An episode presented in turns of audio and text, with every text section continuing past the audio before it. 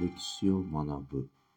歴史とは過去を振り返って今に生かし、より良い明日を築く学問です。問題。次の説明文は正しいか間違っているか、丸か×で答えなさい。法隆寺地域の仏教建造物は1993年に世界遺産に登録された。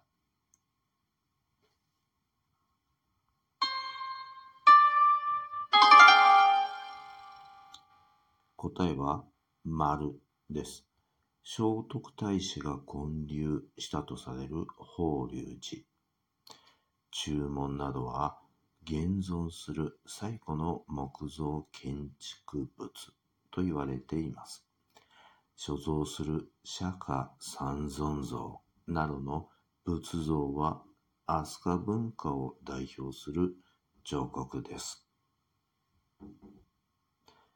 それでは次回までごきげんよう。